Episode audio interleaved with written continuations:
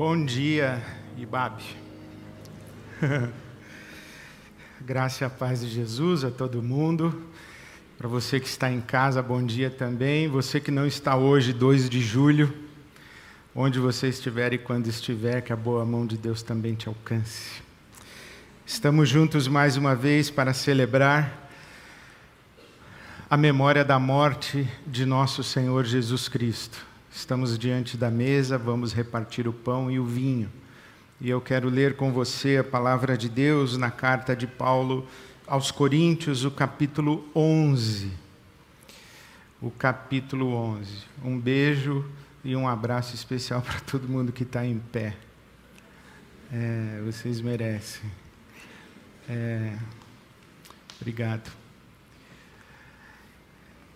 Eu leio a carta de Paulo aos Coríntios, a primeira carta, o capítulo 11, verso 23, quando Paulo diz: Recebi do Senhor o que também lhes entreguei, que o Senhor Jesus, na noite em que foi traído, tomou o pão e, tendo dado graças, o partiu e disse: Isto é o meu corpo que é dado em favor de vocês, façam isto em memória de mim. Da mesma forma, depois da ceia, ele tomou o cálice e disse: Este cálice é a nova aliança no meu sangue. Façam isso sempre que o beberem, em memória de mim. Porque sempre que comerem deste pão e beberem deste cálice, vocês anunciam a morte do Senhor até que ele venha. Todas as vezes em que comerem deste pão e beberem deste cálice, vocês anunciam a morte do Senhor até que ele venha. Nós celebramos hoje a morte do Senhor, a morte de Jesus, seu corpo partido, seu sangue derramado, mas fazemos isso na esperança da ressurreição. A expressão do apóstolo Paulo, até que ele venha, é uma declaração contundente de que Jesus Cristo, nosso Senhor, está vivo. Ele ressuscitou. Como disse, ressuscitarei ao terceiro dia. E Jesus ressuscitou. Até que ele venha, é uma declaração de esperança, é uma declaração de fé, é uma declaração contundente de que Jesus está vivo. Nós não celebramos em volta de um corpo morto se estivéssemos celebrando a morte de Jesus e Jesus não tivesse ressuscitado, a celebração da morte de Jesus sem a esperança da ressurreição é um ritual mórbido. Não faria muita diferença se estivéssemos a visitar o túmulo de um defunto, de um corpo que está apodrecido e consumido pela terra, de um corpo que, sendo pó, voltou ao pó. Não, nós estamos celebrando a morte de Jesus na certeza de que ele vem para consumar o reino de seu Pai. Inclusive, a Bíblia Sagrada diz que o último inimigo a ser vencido é a morte, a nossa morte. Jesus venceu a morte. Jesus, ao morrer e ressuscitar, não tem uma experiência semelhante à de Lázaro. Lembra-se que Jesus ressuscitou Lázaro? Lázaro ressuscita para um mundo onde a morte ainda tem acesso. Por isso é que Lázaro ressuscita, mas volta a morrer. Jesus ressuscita para um mundo onde a morte não tem acesso. Por isso que Jesus venceu a morte. Jesus inaugura o novo céu e a nova terra, o novo tempo da criação. Jesus vence a morte e nos promete a vitória para a nossa morte.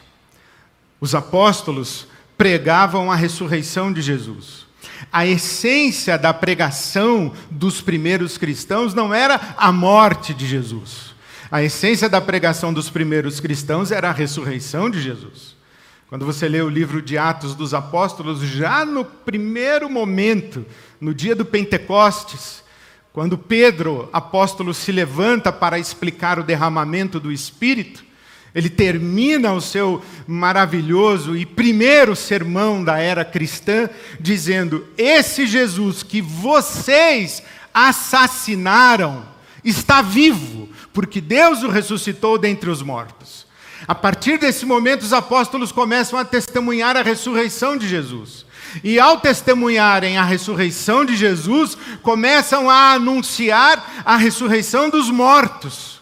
E é isso que incomoda a liderança judaica da época, do mundo de então. O sinédrio era o tribunal religioso judaico. Ele era composto, na sua grande maioria, pelos judeus da elite, da aristocracia judaica, que eram os saduceus, vendidos a Roma, faziam parte da elite política, da elite econômica, da elite religiosa, tanto que eram a maioria no tribunal religioso, o sinédrio. O sinédrio se incomoda porque os saduceus não acreditavam na ressurreição dos mortos. Então os apóstolos começam a anunciar a ressurreição dos mortos.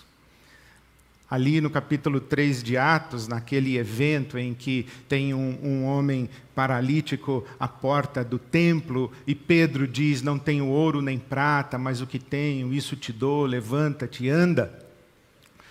O sinédrio fica sabendo. O que aconteceu? Quem operou esse milagre? Como esse homem começou a andar? E Pedro então testemunha: quem fez isso não foi eu, foi Jesus Cristo que está vivo. E começa a falar sobre a ressurreição de Jesus e a ressurreição dos mortos. E diz Atos capítulo 4 que o sinédrio ficou muito perturbado, porque os apóstolos estavam anunciando e proclamando e ensinando a ressurreição dos mortos. Lembra-se em Atos 17, quando o apóstolo Paulo está em Atenas?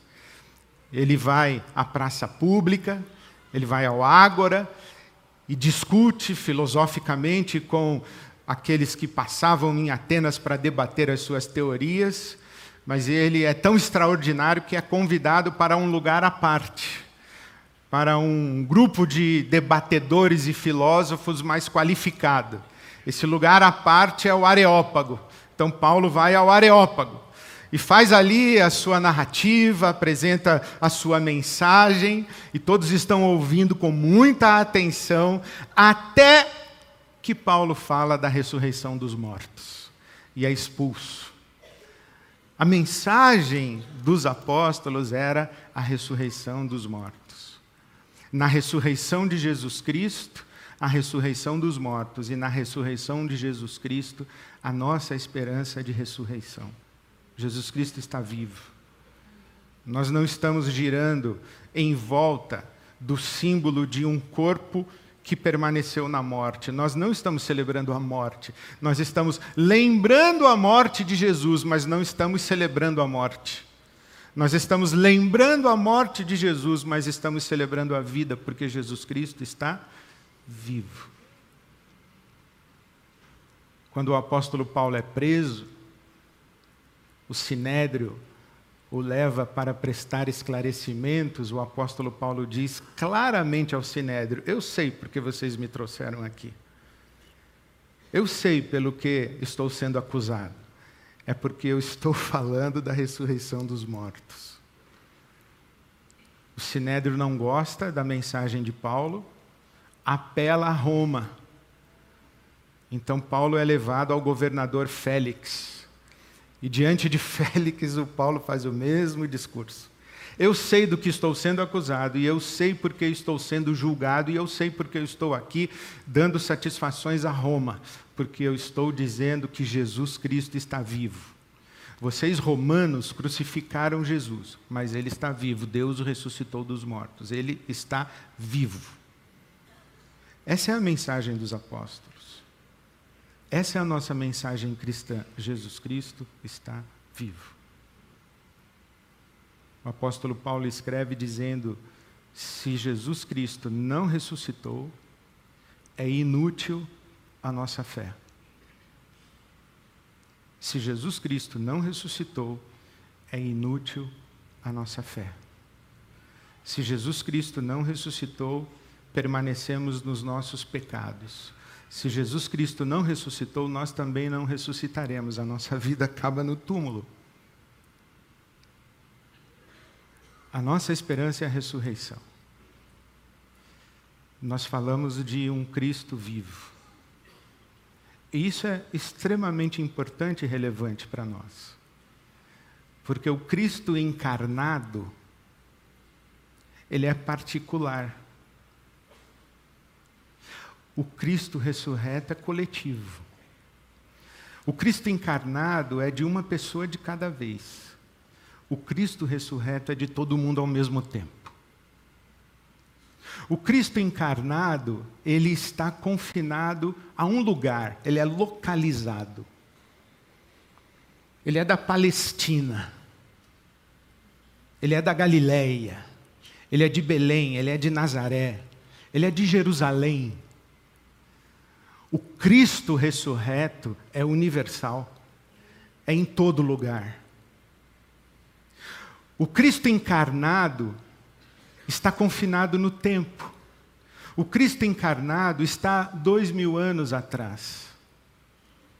O Cristo encarnado é dos dias de Herodes, de Pilatos, o Cristo encarnado é dos dias de Anás e Caifás.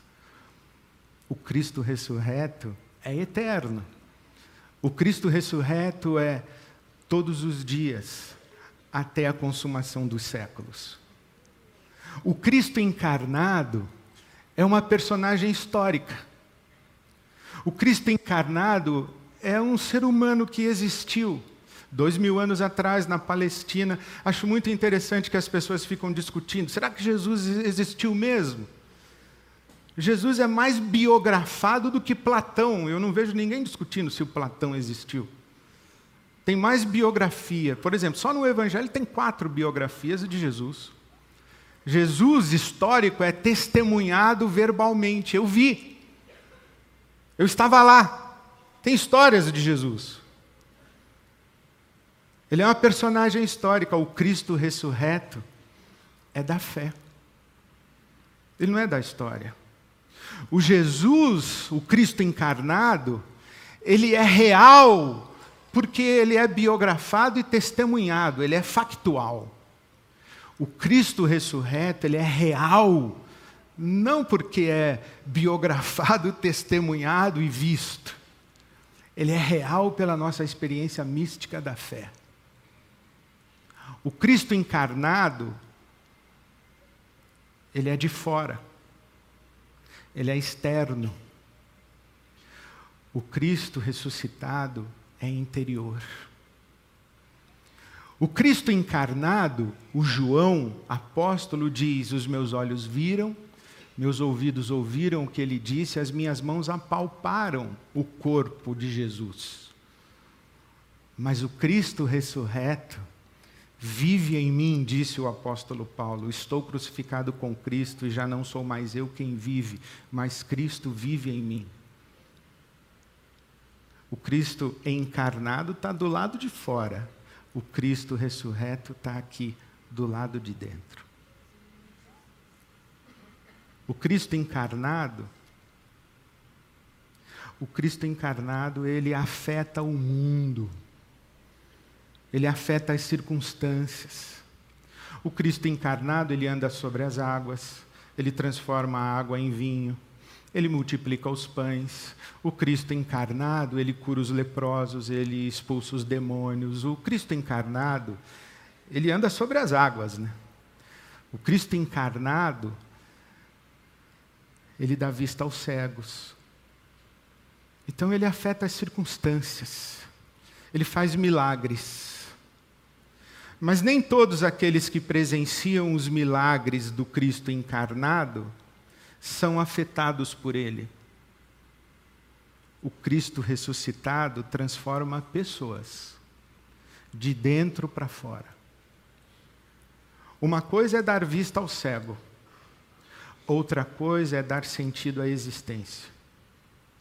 Uma coisa é fazer um homem andar, fazer um paralítico andar.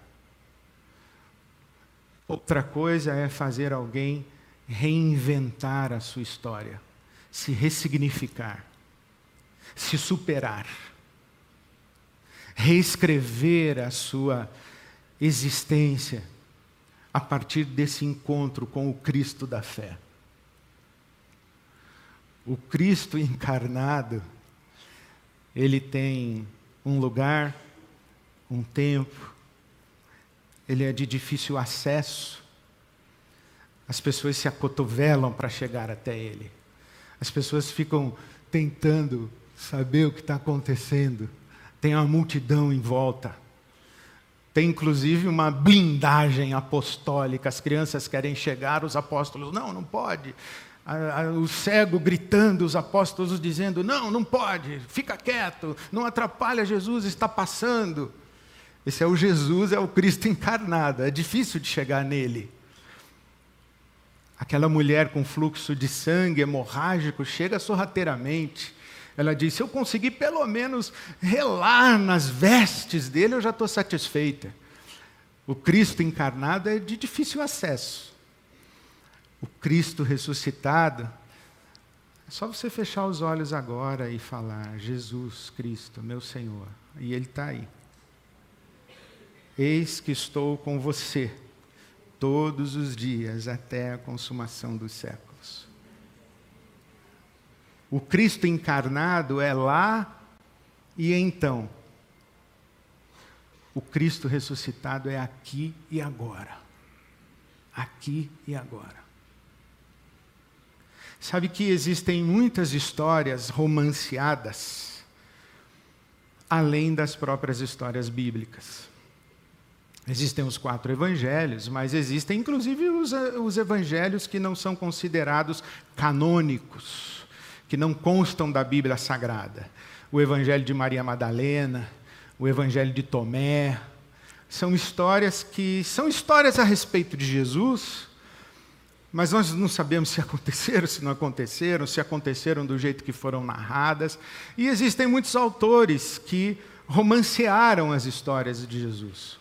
A Última Tentação de Cristo. Og Mandino é um, ator, um, um, autor muito famoso que inventa personagens que estão acompanhando o, o, a trama dos evangelhos. Tem, tem muitas histórias. Das histórias assim que, que tentam revelar verdades do evangelho, mas que não estão na Bíblia, a minha predileta é essa história de um grupo de pescadores estudando a Bíblia. Ali numa praia muito remota, numa pequena ilha da América Central. Missionário, pescadores analfabetos, semi-analfabetos, estudando a história do Jesus Cristo ressuscitado, andando com seus discípulos no caminho de Emaús. Emaús era uma pequena aldeia distante de Jerusalém, aqueles homens haviam seguido o Cristo encarnado. O Cristo encarnado morreu, foi crucificado, e aqueles homens que acompanharam Jesus com o corpo, o, o Galileu, o Jesus de Nazaré que andou com os pés empoeirados, aqueles homens, quando Jesus morreu, eles voltaram para a sua aldeia de Emaús. E enquanto estão ali na estrada a caminho de Emaús, o que acontece é que o Cristo ressuscitado vai com eles, se aproxima, como um peregrino. Mas eles não reconhecem aquele peregrino como o Jesus que eles seguiram, como o Cristo encarnado. Ali estava o Cristo ressuscitado. E eles caminharam longo tempo, o sol vai se pondo, e o peregrino faz faz que vai seguir viagem quando eles chegam na, na estradinha para a aldeia. Os dois andarilhos dizem: Bom, chegamos. Provavelmente era um casal, um homem e sua esposa. Eles dizem: Chegamos na nossa aldeia. E o andarilho diz: Eu vou seguir viagem. Ele diz: Não, não, fique aqui, o sol já está se pondo, pousa, fica essa noite aqui em casa.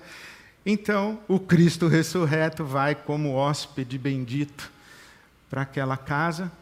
E diz a Escritura Sagrada que quando se sentam para a refeição, Jesus toma nas mãos o pão e dá graças. E nesse momento em que ele parte o pão e dá graças, os olhos daquele casal se abrem e eles reconhecem o Cristo ressuscitado. E nesse exato momento, o Cristo ressuscitado desaparece. Enquanto estão estudando essa história, um pescador diz: E para onde foi ele quando desapareceu? Um outro pescador respondeu imediatamente: Entrou neles. Entrou neles. O Cristo ressuscitado tem esse endereço.